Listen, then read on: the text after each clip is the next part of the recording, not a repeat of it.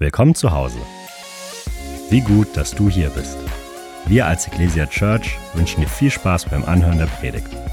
Alles, was dich ablenkt, darfst du jetzt zur Seite legen. Mach's dir bequem und lass dich ermutigen.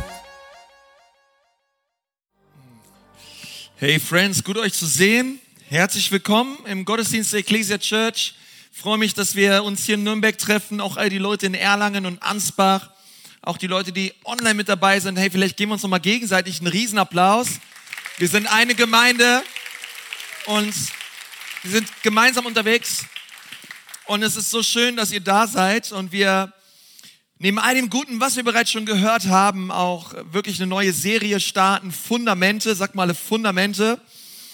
Und da freue ich mich total drüber, heute in der ersten Woche predigen zu dürfen zu diesem Thema. Ähm, dazu gleich mehr. Vielleicht ist dir aufgefallen, dass heute so der Altersdurchschnitt im Gottesdienst ein bisschen höher ist als sonst. Ist einem das überhaupt aufgefallen oder so? Ja, wir sind älter, als man meint, Leute. Wir werden jedes Jahr älter, allesamt. Ja. Ähm, und äh, ja, unsere Jugend, unsere Jugend ist auf Jugendfreizeit. Halleluja. Also 200 Jugendliche auf der Burg Wernfels. Und ich war die gestern besuchen, Leute, es war Hammer. Also die haben eine mega Zeit und äh, echt ein Hunger nach Jesus und eine starke Lobpreiszeit und ganz starke Predigten und Gemeinschaft auch. Und es ist einfach stark zu sehen, was Gott tut in unserer Jugend. Und wir können echt für die beten auch. Bis morgen geht die Freizeit, dass sie einfach noch eine herrliche Zeit haben. Und ich finde, der David Schneider und sein ganzes Team, die machen eine Hammerarbeit. Also die brauchen ganz viel Red Bull und ganz viel Gebet und ganz viel Erholung nächste Woche, glaube ich. Ähm, aber es ist Hammer, was Gott tut ähm, bei diesem 4-4 Retreat und es, ja, es freut einfach mein Herz so. Und ähm, finde ich so cool. Vielleicht sind deine Kids auch da und du hast mal ein bisschen Ruhe zu Hause, es sei dir gegönnt. Und ähm, ja, freue mich. Wir sind ähm, dabei, diese neue Predigtserie zu haben. Ich, äh, genau, wir haben ähm, auch im, in unserem Pastorenmeeting, wir haben mittwochs immer so ein Meeting und wir haben gesagt, hey, es wäre so cool, dass wir nochmal so eine Predigtserie haben, wo wir so Grundlagen legen und, und Fundamente legen auch. Und diese Predigtserie soll dafür sein, die nächsten Wochen, dass wir über Kernaussagen und Kernlehren der Schrift reden. Ich glaube, es ist ganz wichtig, dass wir uns im Klaren darüber sind, wie unser Fundament ausschaut, auf dem wir stehen. Also, wenn du mal mit einem Architekten redest, der wird dir sicherlich sagen, dass das Fundament für, ähm, für ein Haus oder ein Gebäude entscheidend darüber ist, in wie sicher das Haus steht, wie über Langlebigkeit und ähm, auch über Stabilität. Und wer so die letzten drei Jahre mit durchgemacht hat, der wird wissen und auch gesehen haben, dass es Dinge gibt, die können unser Glaubensleben erschüttern, die können unser Leben erschüttern. Ähm, ich glaube jetzt nicht nur durch die Pandemie und all den Leid auch, was so eine Pandemie mit sich gebracht hat. Aber ich glaube auch so, es war nicht nur eine, eine Pandemie in dem Sinne, dass, dass ein Virus sich verbreitet hat, sondern auch, dass wir gemerkt haben und auch gesehen haben, dass das schon das Glaubensleben vieler Menschen, die mit Jesus unterwegs waren, einfach erschüttert wurde. Und Leute, ja, gemerkt haben, wow, mein Lebenshaus, mein Glaubenshaus, das steht gar nicht so stabil, wie ich immer dachte. Und das ist, hat ganz viel mit unserem Fundament zu tun. Es hat ganz viel damit zu tun, wie bauen wir und auf welchem Fundament stehen wir. Und deswegen ist es, glaube ich, so wichtig, dass wir darüber reden, ähm, ja, wie sollte unser Fundament ausschauen? Und wenn wir über Fundamente reden, dann möchte ich dir gleich sagen, ähm, ich glaube, dass es gewisse Grundlehren gibt, auch des Neuen Testaments, auch der Schrift, Dinge, die uns in unserer Nachfolge an Jesus enorm stärken und hilfreich sind. Und das sind so Fundamente, wie zum Beispiel Gebet. Gebet ist entscheidend. Gebet ist, Gebet ist wie das Ein- und Ausatmen. Ähm, Gebet ist, drückt die Beziehung aus, die wir zu unserem himmlischen Vater haben. Es ist Gemeinschaft mit ihm. Gebet ist ganz wichtig. Ähm, deswegen haben wir diese 21 Tage des Gebets zweimal im Jahr, weil wir sagen, hey, das ist so eine wichtige Gewohnheit, die wollen wir auch als Gemeinde etabliert sehen. Und deswegen nochmal auch eine Einladung von mir, hey, sei unbedingt mit dabei. ähm, ab morgen bei diesen 21 Tagen des Gebets. Eine andere wichtige Grundlage ist Anbetung. Es ist Lobpreis und Anbetung. Ähm, durch Anbetung und durch Lobpreis ähm, wird das Fundament, auf dem wir stehen, enorm gestärkt. Es ist unabdingbar. Und mit Anbetung meine ich nicht, dass wir ähm, einfach nur Wünsche Gott ausdrücken oder sagen, Gott, schön, dass du mich liebst, ähm, sondern dass wir ihn ehren für den, wer er ist und was er getan hat. Ähm, bei Anbetung geht es nicht so sehr um uns, es geht um ihn. Es geht um seine Herrlichkeit, es geht um seine Schönheit. Und das macht etwas mit uns, wenn wir Jesus anbeten für den, wer er ist. Amen. Und das dritte ist das Wort Gottes. Ist das Wort Gottes, ist das Fundament, auf dem wir stehen. Und, ähm, und da möchte ich heute mit uns drüber reden, auch in den nächsten Wochen, die Wichtigkeit des Wortes Gottes. Ähm, das Wort Gottes ist, es wird angegriffen, es ist in der Vergangenheit angegriffen worden und es wird immer wieder angegriffen werden. Ähm, einfach die Authentizität des Wortes wird hinterfragt werden. Und ähm, es ist manchmal auch für uns Christen so leicht, Bibelbastelbogen zu spielen und ähm, nur die Stellen zu lesen, die uns gefallen. Ja, wer von euch kennt Bibelbastelbogen? Ja, BBB Christen, ja. Ähm, und wir ähm, sind so schnell dabei, wir haben so unsere Stellen, ja, wow, das gefällt mir. Und sobald es ein bisschen ungemütlich wird und man sich merkt, oh, eigentlich, oh, hier, hier geht's um mich, ja, sind wir ganz schnell dabei, Dinge zu überlesen, ja. Und ähm, Gott möchte, dass wir uns auf das ganz, auf die, ja, Psalm 119, Vers 160, die Summe deines Wortes ist Wahrheit. Gott möchte, dass wir uns auf sein Wort stellen. Und wir haben in Deutschland ein riesiges reformatorisches Erbe, sola scriptura, ja, die Schrift allein. Und ich möchte dir sagen, wir als Gemeinde, wir nehmen das Wort Gottes ernst. Das Wort Gottes ist nicht eine von vielen Meinungen, es ist nicht eine von vielen Wahrheiten, sondern es ist die Wahrheit. Das Wort Gottes ist das, worauf wir unser Leben bauen wollen. Und wenn wir das Wort Gottes lesen, dann macht es etwas mit uns. Es hinterfragt uns, es, ähm, es verändert uns. Und deswegen möchte ich sagen, ähm, die Wahrheit hat einen Namen, Jesus Christus. Und Jesus, auf, Jesus ist das Wort Gottes, aber auch das geschriebene Wort Gottes macht etwas mit uns, wenn wir darin lesen. Es hinterfragt unsere Motive, es hinterfragt unsere Meinungen, es hinterfragt unser Weltbild, unsere Weltanschauungen. Und es ist immer wieder wichtig, dass wir unsere Festplatte wie reinigen lassen durch sein Wort. Ich liebe das Wort Gottes. Ist noch irgendwer da, der das Wort Gottes liebt? Ja, ich liebe das Wort Gottes. Die Bibel. Ich, ähm, wenn ich sagen würde, Gebet, Anbetung und Wort Gottes, am leichtesten von diesen drei Dingen, am leichtesten fällt es mir Zeit im Wort Gottes zu verbringen ähm, jetzt auch im Urlaub, ich habe stundenlang Bibel gelesen. Es ist für mich einfach, für mich ist herrlich, einfach mir Zeit zu nehmen. Ähm, ich habe den ersten, zweiten Gründerbrief studiert und, ähm, und es hat mich, mich verändert. Ich merke, das Wort Gottes, liebe es einfach. Und, und es ist ein, eine Riesenwohltat, Gottes Wort zu lesen, auch lesen zu dürfen und in einem Land zu sein, wo wir so viel Wort Gottes haben. Und Sola Scriptura bedeutet für mich und auch für uns als Gemeinde, Gottes Wort ist relevant Gottes Wort ist Maßstab auch für unser Handeln. Und die Wahrheit ist nicht subjektiv. Die Wahrheit ist nicht das, was jeder meint, was Wahrheit ist, oder du hast deine Wahrheit, ich habe meine Wahrheit. Ähm, nein, sondern es gibt einen Ort, wo wir hingehen dürfen und wo wir über Wahrheit etwas erfahren dürfen. Das ist das Wort Gottes. Das Wort Gottes ist wahr. Und ich glaube das von ganzem Herzen, dass ähm, ja dass wir das immer stärker erleben werden, auch in Deutschland, auch in der westlichen Welt. Ja, ähm, und das Wort Gottes wird angegriffen. Ähm, wie meint Gott Dinge? Ja, wie, wie, wie hat Gott sich etwas dabei gedacht? Das nennt man Hermeneutik. Ja, wie legen wir die Schrift aus? Ja, momentan heiße Themen, besonders im Bereich Sexualität und Identität. Aber wir merken, das Wort Gottes ist klar. Am Anfang schuf Gott Mann und Frau. Mann und Frau. Und dann merken wir, hey, das Wort Gottes ist so klar ähm, man, man, braucht einen Theologen, um es misszuverstehen. Ähm, aber es ist eigentlich nicht schwer. Ähm, es sind oft wir Menschen, die es kompliziert machen. Aber das Wort Gottes ist einen für sich einfach. Ähm, auch einfach zu verstehen.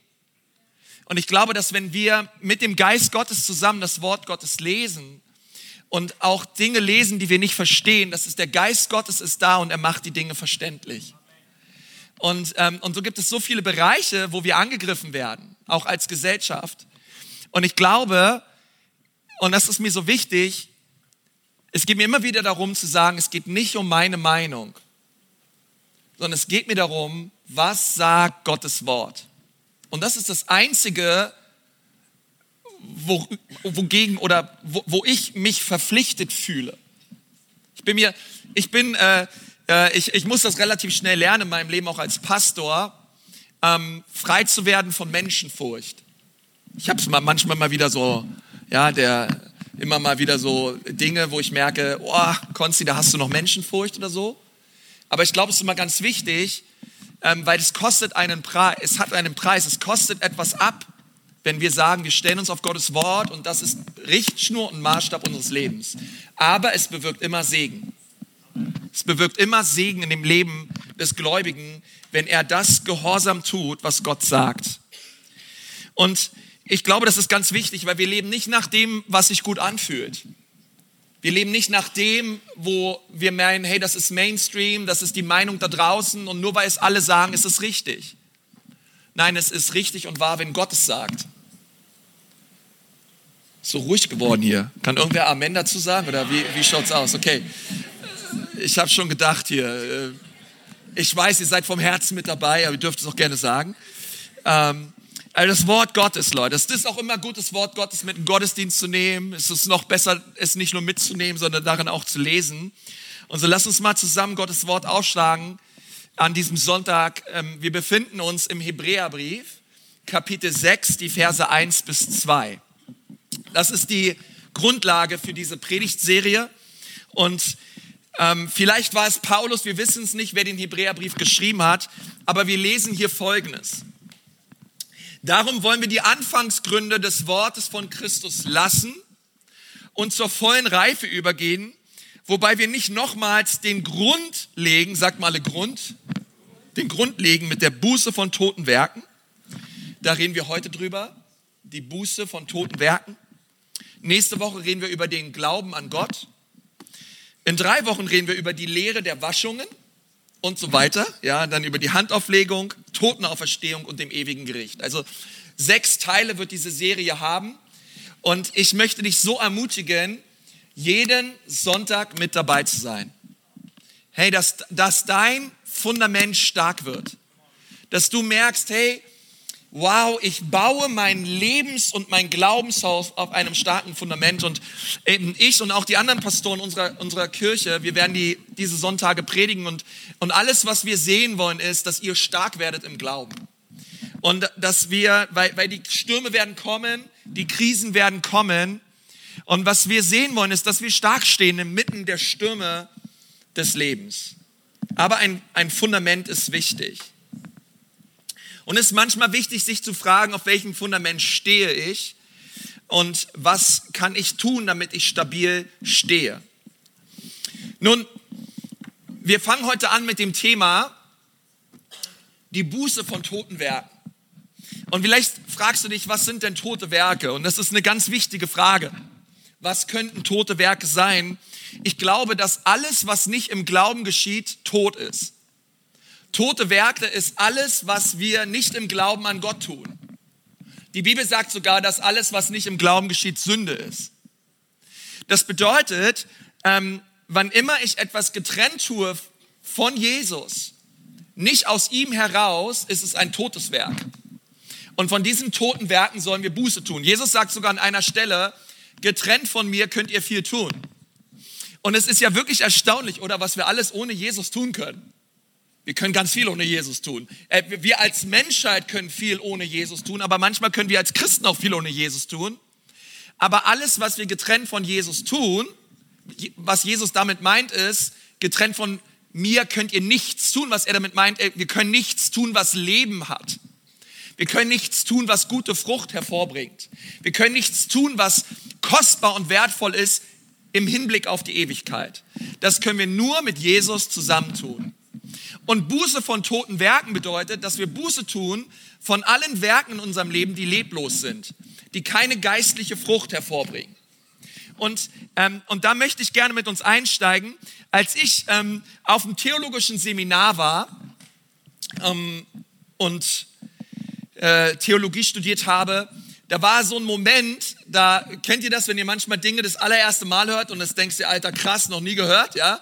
Und ich, ich saß dort und unser Griechischlehrer, ähm, der hat gesagt, dass das Wort für Buße im Neuen Testament bedeutet, verändert zu denken. Ein verändertes Denken haben. Und das war so das erste Mal, weil für mich, wenn man so Buße bedeutet, ich mache irgendwas Falsches und das, was ich falsch mache, damit muss ich unbedingt aufhören, weil wenn ich nicht damit aufhöre, dann komme ich in die Hölle. Come on. Ja, ist wieder ganz schön ruhig hier geworden, ja. Ähm, das war so meine, mein Verständnis von Buße. Hey, Buße bedeutet, oh, unbedingt aufhören. Es ist ein strafender Gott. Und wenn ich Dinge mache, die ihm nicht gefallen, dann mache ich Dinge, die ihm nicht gefallen. Und das ist nicht gut, weil du willst kein Problem mit Gott haben. Gott ist ziemlich stark und groß und mächtig. Und, und, und das war so mein, mein Ding. Und da ist auch sicherlich etwas dran. Ähm, aber ich möchte dir gleich sagen, das ist nicht das, was das Wort Buße bedeutet. Das ist eine Frucht der Buße. Ein, ein verändertes Verhalten ist die Frucht von Buße, aber es ist nicht das, was Buße eigentlich meint. Gott möchte, dass sich unser Verhalten verändert, aber er möchte zuerst, dass wir Buße tun. Und Buße tun bedeutet, dass sich unser Denken verändert. Ist manchmal interessant, weil wenn sich dein Denken verändert, wird sich auch dein Verhalten verändern. Alles beginnt mit dem Gedanken. Und so möchte ich heute, Ecclesia Church, dass wir unsere Denkweise verändern lassen von Gott über drei Dinge.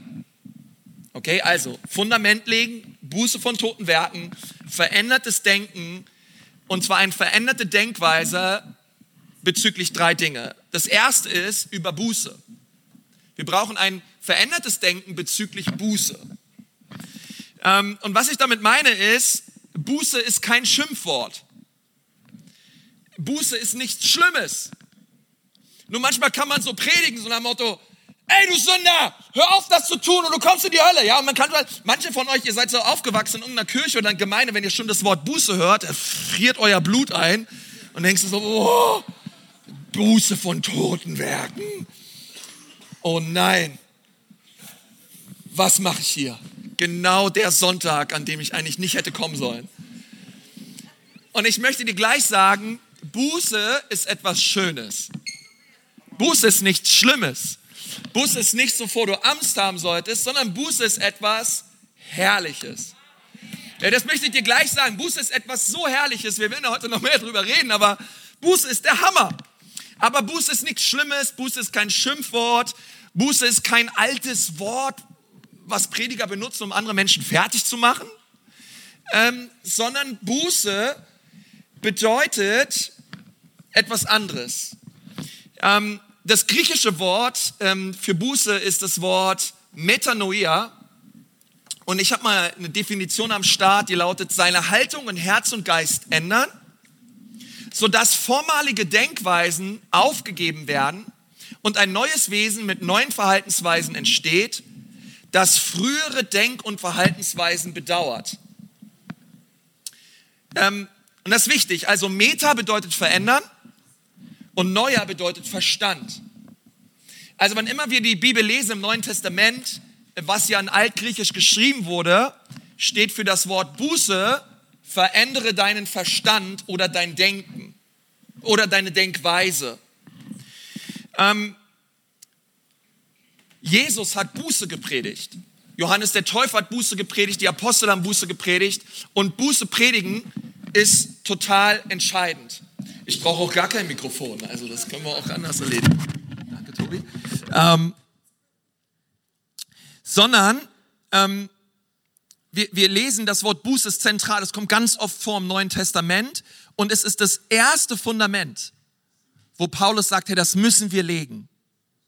Okay, von daher ist das, was ich heute sage, sehr relevant für dein Leben als Christ. Paulus, Johannes der Täufer, Jesus haben Buße gepredigt und ich möchte euch einige Verse vorlesen. Matthäus 3, 1 bis 2. In jeden Tagen aber erscheint Johannes der Täufer und verkündigt in der Wüste von Judäa und spricht, tut Buße, denn das Reich der Himmel ist herbeigekommen. Ja, Johannes der Täufer predigt Buße. Jesus predigt Buße. Matthäus 4, Vers 17.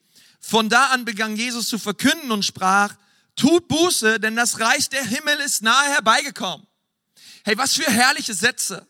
Ähm, das hat Jesus nicht nur einmal gepredigt, sondern das hat er immer öfter gepredigt. Aber das Coole ist, dass Jesus hier nicht gesagt hat, bitte bemerke, er spricht nicht, tut Buße, denn die Hölle ist nahe herbeigekommen. Er sagt, der Himmel kommt. Besser gesagt, der Himmel ist gekommen durch mich. Jesus sagt, ich bin hier. Tut Buße, denn der Himmel ist da. Der Himmel ist da. Also es, es scheint schon mal irgendwie manchmal was anderes zu meinen als das, was wir oft denken. Jesus brachte eine gute Nachricht. Er brachte eine frohe Botschaft. Er sagt, verändert euer Denken, denn der Himmel ist da. Und jetzt ist die Frage, was sollen wir denn bitte schön anders denken, Jesus? Inwiefern sollen wir unser Denken verändern?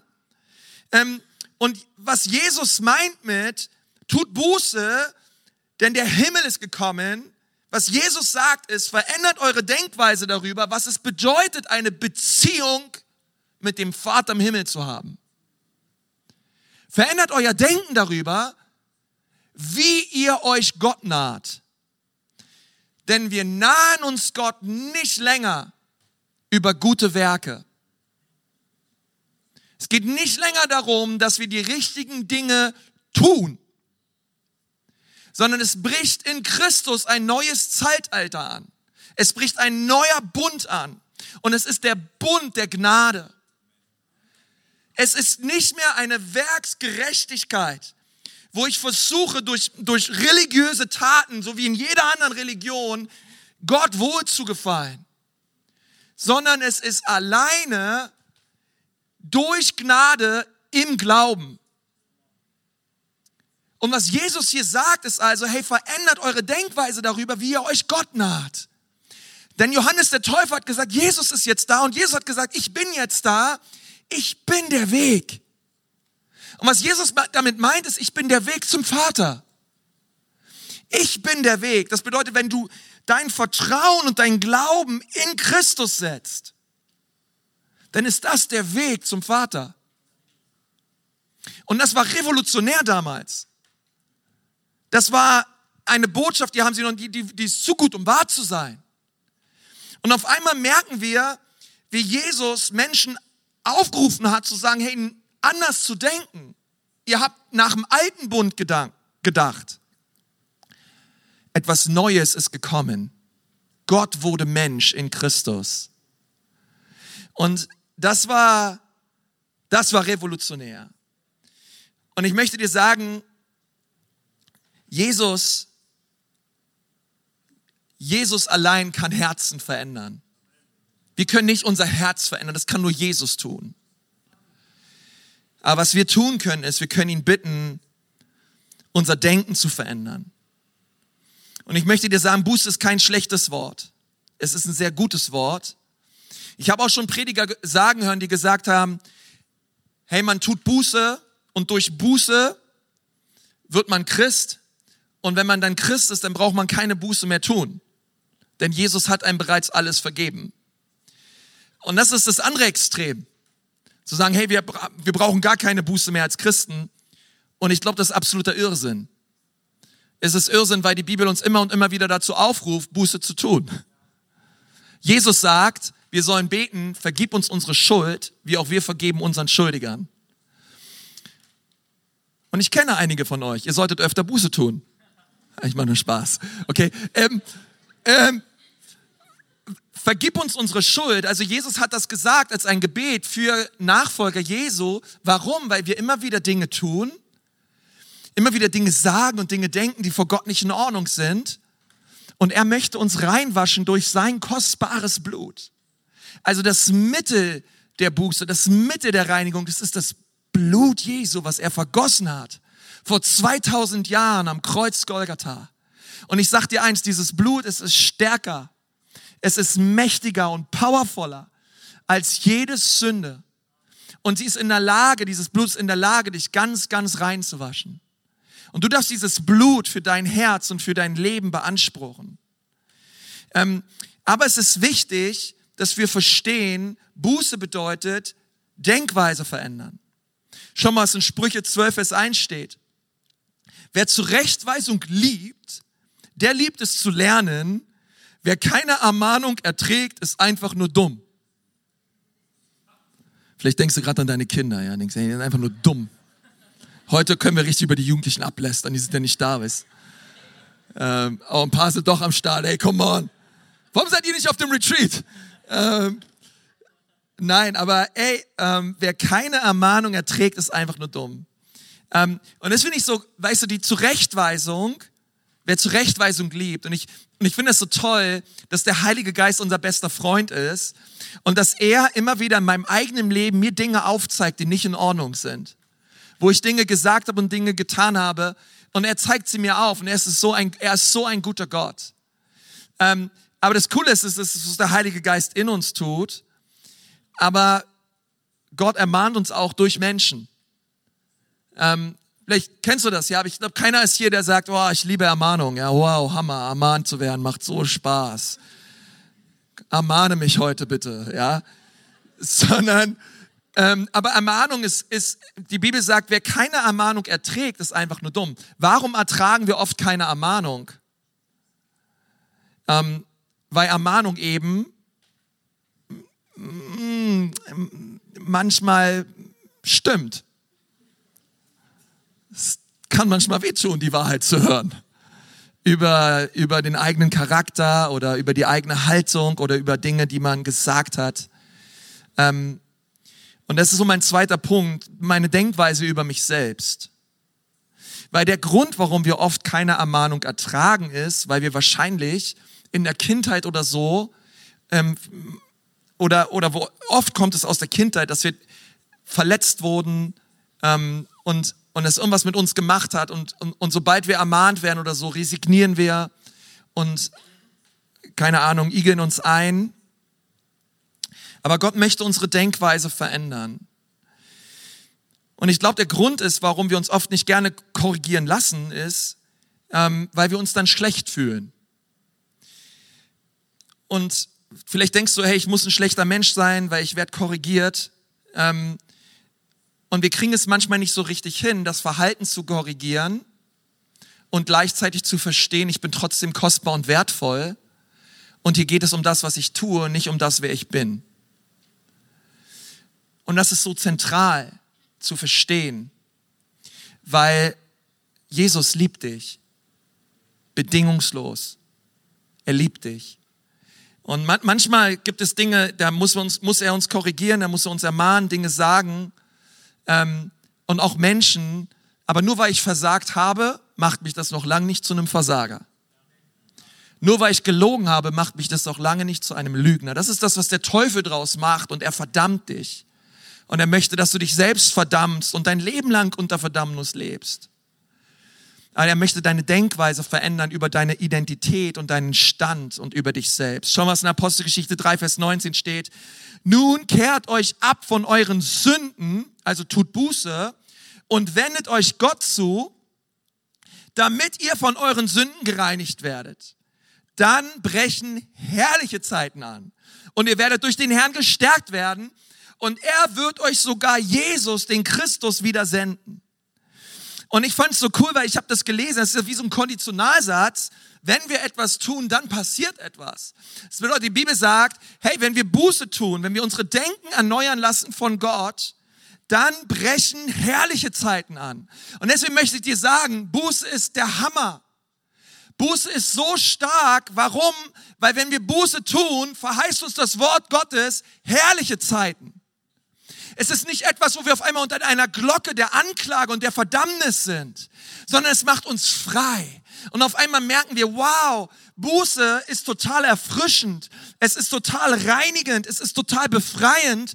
Und auf einmal merke ich, ich lebe in einer ganz neuen Salbung, in einer ganz neuen Herrlichkeit. Warum? Weil diese Herrlichkeit ist mir durch das Wort Gottes verheißen. Auf einmal merken wir, der Himmel bricht ein und wir werden durch den Herrn gestärkt. Und deswegen möchte ich dir sagen, Buße ist kostbar und wertvoll. Es macht etwas mit dir. Es, es brechen herrliche Zeiten an. Deswegen, wann immer wir in der Kirchengeschichte erweckliche Aufbrüche sehen, sehen wir immer Zeiten von Buße. Warum? Weil die Buße, die Frucht der Buße ist eine herrliche Zeit. Es sind herrliche Zeiten, die einbrechen. Und, und von daher ist es so wichtig, einfach das zu wertschätzen und zu sagen, hey, ich will das in meinem Leben. Ähm, ich weiß noch, als ich auf der Bibelschule war und das ist das erste Mal, dass ich das so gemacht habe, dass ich, ich habe das mal von jemandem gehört, hey, es ist voll gut, wenn man mal so eine Generalüberholung macht. Ja, so ein, so ein Hausputz. Und dass man irgendwie mal, so die Bibel sagt es im ersten Gründerbrief, prüft euch selbst, ob ihr noch im Glauben seid. Und ich habe gesagt, hey, ich möchte das machen. Ich weiß gar nicht, wie alt ich war, 19 oder 20 Jahre alt. Und ich habe mal so all die Dinge aufgeschrieben, all die Sünden meines Lebens. Ja, nicht nur die Tatsünden, auch die Unterlassungssünden. Und ich weiß noch, die Liste wurde immer länger und immer länger und immer länger, ja, und ich habe all die Dinge aufgeschrieben, ja, wo ich Leute betrogen habe, wo ich gelogen habe, wo ich ähm, mir, mir, mir unreine Dinge angeschaut habe, unrein geredet habe, Witze gemacht habe, über Leute gelästert habe, ähm, meine Eltern nicht geehrt habe, ähm, mit Ausdrucken um mich geworfen habe, alles Mögliche, alles aufgeschrieben. Und und ich weiß ich habe das alles aufgeschrieben und dann dachte ich mir so, okay, was mache ich jetzt damit? Und es war so, als hätte der Herr zu mir gesagt, hey Konzi, wie wär's, wenn du mal mit der Liste mal zu jemandem gehst? Mal mit jemandem über deine Liste redest. Dachte ich, Herr, oh, du hattest schon bessere Ideen, aber gut. Ähm, ich weiß nicht, ich habe mir einen Lehrer gesucht, ähm, mit dem ich befreundet war und ähm, und wir haben uns hingesetzt, ich habe gesagt, hey, ja, ich weiß auch nicht wieso, aber ich will dir mal kurz mal meine Liste vorlesen. Ich weiß nicht, ob das eine gute Idee ist, aber okay. Ich habe ihm die Sache hin, hin, vorgelesen und danach hat er mich angeschaut und hat gesagt, Konsti, ich wusste ja schon immer, dass du ein bisschen komisch bist, aber dass du so komisch bist, hätte ich nicht gedacht. Ich so, danke. Und dann hat er gesagt, aber ich, naja, ich würde gleich sagen, 90 Prozent der Sachen, die da draufstehen, habe ich auch schon gemacht. Ich so, okay, 90 Prozent. Ähm, und, und er hat gesagt, hey, alles gut. Komm, wir beten. Und dann haben wir diese Liste vor Gott gebracht und, und Jesu Blut drüber gerühmt. Und jetzt möchte ich dir was sagen. Ähm, ich bin dann so nach Hause gegangen und ich möchte sagen, ne, ich fühlte mich total frei. Es war krass. Ich fühlte mich so, als wäre so, als, als wirklich wie so, wow, so richtig frei, so richtig herrlich. So keine, ich bin noch nie aus dem Flugzeug gesprungen. Ich weiß nicht, ob du das mal gemacht hast, also mit dem Fallschirm. Und äh, so richtig schwerelos fühlte ich mich. Und es war so herrlich. Und auch die Tage danach, der, der, Herr, der Herr hat zu mir gesagt, hey Konzi, fühlt sich gut an, oder? Ich habe gesagt, Herr, es fühlt sich richtig gut an. Danke. Es fühlt sich richtig gut an. Und es ist so, und das möchte ich dir sagen, durch Buße brechen herrliche Zeiten an. Es brechen herrliche Zeiten an in unserer Kirche, wenn wir Buße tun. Es brechen herrliche Zeiten an in unserem Land, wenn wir Buße tun. Gott hat herrliche Zeiten verheißen für dich und auch für deine Ehe. Und seitdem habe ich das immer wieder gemacht, auch, auch meiner Frau Dinge bekannt. Und wir haben immer gemerkt, hey, es brechen herrliche Zeiten an, wenn wir ehrlich werden voreinander, wenn wir ehrlich werden vor Gott. Hey, wir haben das in unserer Kleingruppe getan. Hey, du brauchst, wir brauchen diese Zeiten, wo wir ehrlich sind miteinander und wo wir Dinge bekennen, ähm, verstehst du? Und wo wir ganz viel Gnade unserem Gegenüber entgegenbringen. Warum? Weil wir, jeder einzelne von uns braucht selber Gnade. Wir brauchen gar nicht so zu tun, ja? Als hätten wir sie alle beieinander.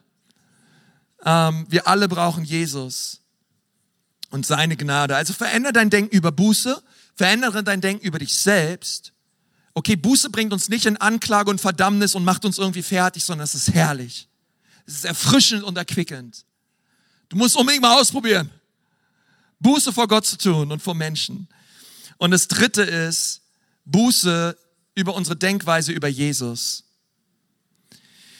Und das ist so mein letzter Punkt. Und ich möchte, dass du deine Meinung über Jesus änderst. Dein Denken über Jesus änderst.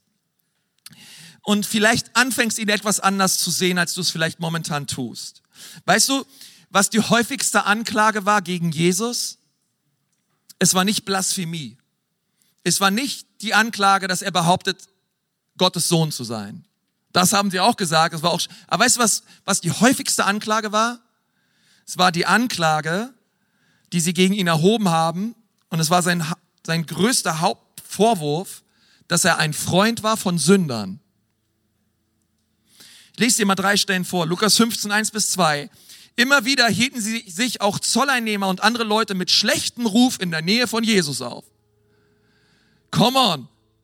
Ja, ist der Ruf mal ruiniert, lebt es sich ganz ungeniert. Und die Ungenierten, sie waren in der Nähe von Jesus. Also da war irgendwas an Jesus, wo die gesagt haben, hey, wow, der ist irgendwie ganz anders als die Pharisäer. Der sagt uns irgendwie, weil durch unsere Werke uns Gott planen, wie wollen wir das jemals schaffen? Weil, ey, unsere Werke, wow, wir sind schlecht. Wir haben ganz viel Böses getan. Also so werde ich niemals zu Gott kommen. Aber da ist dieser Jesus der erzählt uns auf einmal, dass, dass es Vergebung gibt.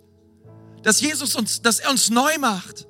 Dass Gott jeden Menschen will und liebt. Und Vers 2, die Pharisäer und die Gesetzeslehrer waren darüber empört. Der nimmt Sünder auf, sagten sie, und isst sogar mit ihnen. Oh, was für ein Vorwurf, oder er isst mit Sünder. Wow, was für ein Vorwurf. Lass mich was sagen, wir alle haben schon mit Sündern gegessen. Wir alle. Ich hast auch schon mal alleine gegessen, ja? Äh, wir, wir alle haben schon mit Sündern gegessen. Ähm, was ist das für ein Vorwurf? Ich meine, come on, Jesus. Jesus war herrlich. Sie haben ihn gesehen und weil sie ihn gesehen haben, wollten sie ihr Leben ändern. Lukas 7, 34. Der Menschensohn feiert. Wusstest du, dass Jesus feiern konnte? Oh, das passt nicht in mein Bild. Jesus, der feiert. Oh, Du musst erstmal abwarten, mit wem er feiert. Okay, guck mal. Der Menschensohn feiert und trinkt und von ihm sagt ihr, er ist ein Schlemmer und Säufer und die schlimmsten Leute sind seine Freunde. Hey, da war die komplette Crew, Alter, die, die, die, die Südstadt-Gang, die Leute, die waren, die waren um ihn herum. Der krasseste Clan, ey, die waren alle um Jesus. Vers 35, doch die Weisheit erweist sich als richtig im Leben derer, die sie befolgen. Ja, sie tun wenigstens, was ich sage. Er war ein Freund von Sündern. Und hast du dich schon mal gefragt, warum hing Jesus eigentlich so gern mit Sündern ab? Schau mal, Markus 2, Vers 15. Später war Jesus in seinem Haus zu Gast. Mit ihm und seinen Jüngern waren auch viele Zolleinnehmer eingeladen und andere, die in ihm so schlechten Ruf hatten. Viele von ihnen gehörten schon zu denen, die ihm nachfolgten. Als die Gesetzeslehrer von der Partei der Pharisäer sahen, dass Jesus mit solchen Leuten aß, sagten sie, wie kann er sich nur mit Zöllnern und Sündern an einem Tisch setzen? Jesus hörte das und entgegnete, nicht die Gesunden brauchen den Arzt, sondern die Kranken. Ich bin nicht gekommen, um Gerechte zu rufen, sondern Sünder zur Buße. Jesus liebte diese Menschen. Nun erinnere dich daran, was das Wort Buße bedeutet. Und dann können wir lesen und sagen, er rief die Sünder auf, ihr Leben zu ändern. Oder wir können gemäß der Definition lesen und sagen, er rief Sünder aus, ihre Denkweise darüber zu verändern, wie sie zu Gott kommen. Ein völlig neuer Weg. Jesus hat alles bezahlt. Weißt du, als ich mich so gefreut habe damals, dass Jesus mir meinen ganzen Schuldzettel vergeben hat. Ich weiß noch, ich habe so zu Jesus gesagt, Jesus fühlt sich so gut an, dass dieser Mensch mir gegenüber saß und mich nicht angeklagt hat. Und immer wieder, wenn ich Buße tue, dass ich umgeben bin von Menschen, die mich nicht anklagen wegen meiner Sünde, sondern mir vergeben. Weißt du, was Gott zu mir gesagt hat? Er hat zu mir gesagt, Konzi, du weißt schon, dass deine Liste noch viel, viel länger ist als das, was du da aufgeschrieben hast. Ich habe gesagt, Herr, du hast so recht. Ich weiß. Und du weißt, dass ich dir vergeben habe. Ich habe gesagt, Jesus, ich weiß. Und darüber habe ich mich noch viel mehr gefreut. Dass Jesus mir vergeben hat.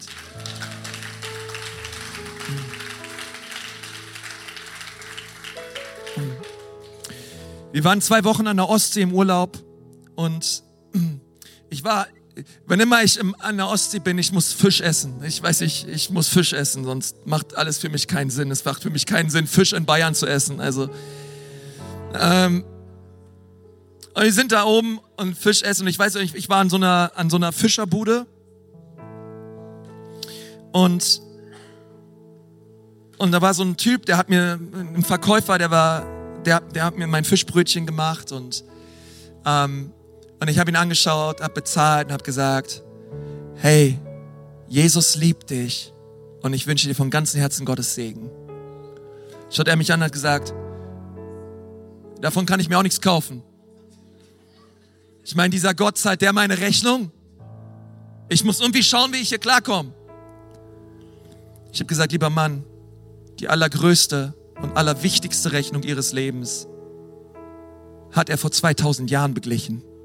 Alles andere, das kriegen wir schon irgendwie hin. Aber die Schuld vor Gott, die hat Jesus beglichen.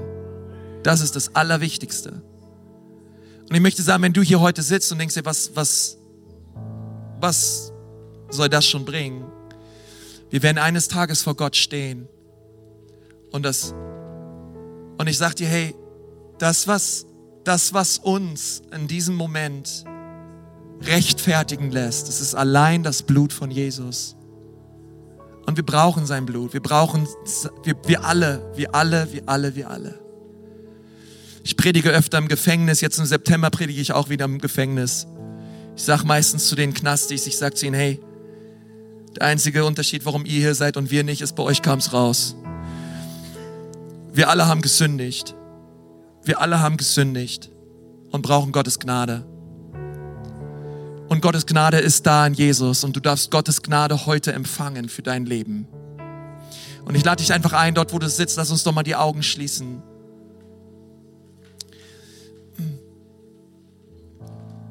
Sein Blut ist stark. Jesus liebt dich. Ich möchte drei Dinge über dein Leben aussprechen. Ich möchte dir sagen, und ich bete, dass du es jetzt gerade so im Geist empfängst. Ich möchte dir was zusprechen. Ich will dir sagen, Gott ist nicht sauer auf dich. Ich will dir auch sagen, Gott ist nicht enttäuscht von dir. Und ich will dir auch sagen, Gott kann nichts überraschen. Er ist allwissend. Du darfst heute seine Vergebung empfangen für dein Leben. Jesus ist hier. Jesus ist hier. Er liebt dich. Und wenn du dein Leben noch nie Jesus gegeben hast und ihn noch nie gebeten hast, der Herr und der Retter deines Lebens zu sein, hey, komm doch heute zu Jesus, wie der verlorene Sohn. Lauf nach Hause zum Vater. Er liebt dich. Er wartet auf dich. Und wenn du heute, wenn du heute zu Gott gelaufen bist, wenn du heute zu ihm laufen möchtest, wenn du ihn bitten möchtest, deine ganze Schuld und Sünden dir zu vergeben, er wird dir vergeben. Er wird dir vergeben. Und du darfst heute kommen, dort wo du bist. Und du brauchst dafür nicht aufstehen und hier nach vorne kommen, einfach dort auf dem Platz, wo du bist. Ich möchte einfach mit dir zusammen beten und damit ich weiß, mit wem ich bete. Hey, wie wär's, wenn du einfach mal deine Hand hebst, dort wo du sitzt und sagst, ja Jesus, heute komme ich zu dir, reinige mich, schenk mir ein neues Leben. Ich brauche dich, Jesus. Wer ist alles da? Hebt ruhig eure Hand hoch.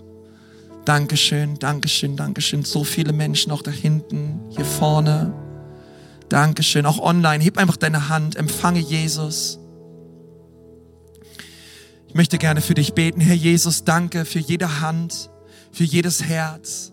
Und ich bete, Jesus, dass du jetzt kommst und jedes Leben berührst. Danke, dass du Denken veränderst. Danke, Jesus, dass deine Kraft jetzt durch deinen Geist in diese Menschen kommt. Herr Jesus, und dass dein Blut sie reinwäscht von jeder Sünde. Und ich möchte dich so bitten, einfach dort, wo du sitzt, sag einfach, Jesus, sei mein Herr. Jesus, sei mein Herr. Jesus, wasch mich rein. Ich empfange deine Liebe. Amen. Wir sind am Ende angekommen und sagen dir von Herzen Dank fürs Dabeisein und Zuhören. Wenn du dich heute für ein Leben mit Jesus entschieden hast oder dich mit uns connecten willst, lass es uns wissen. Auf www.eglesia.church findest du alle Infos, wie zum Beispiel unsere Kontaktkarte oder auch, wie du vor Ort mit am Start sein kannst.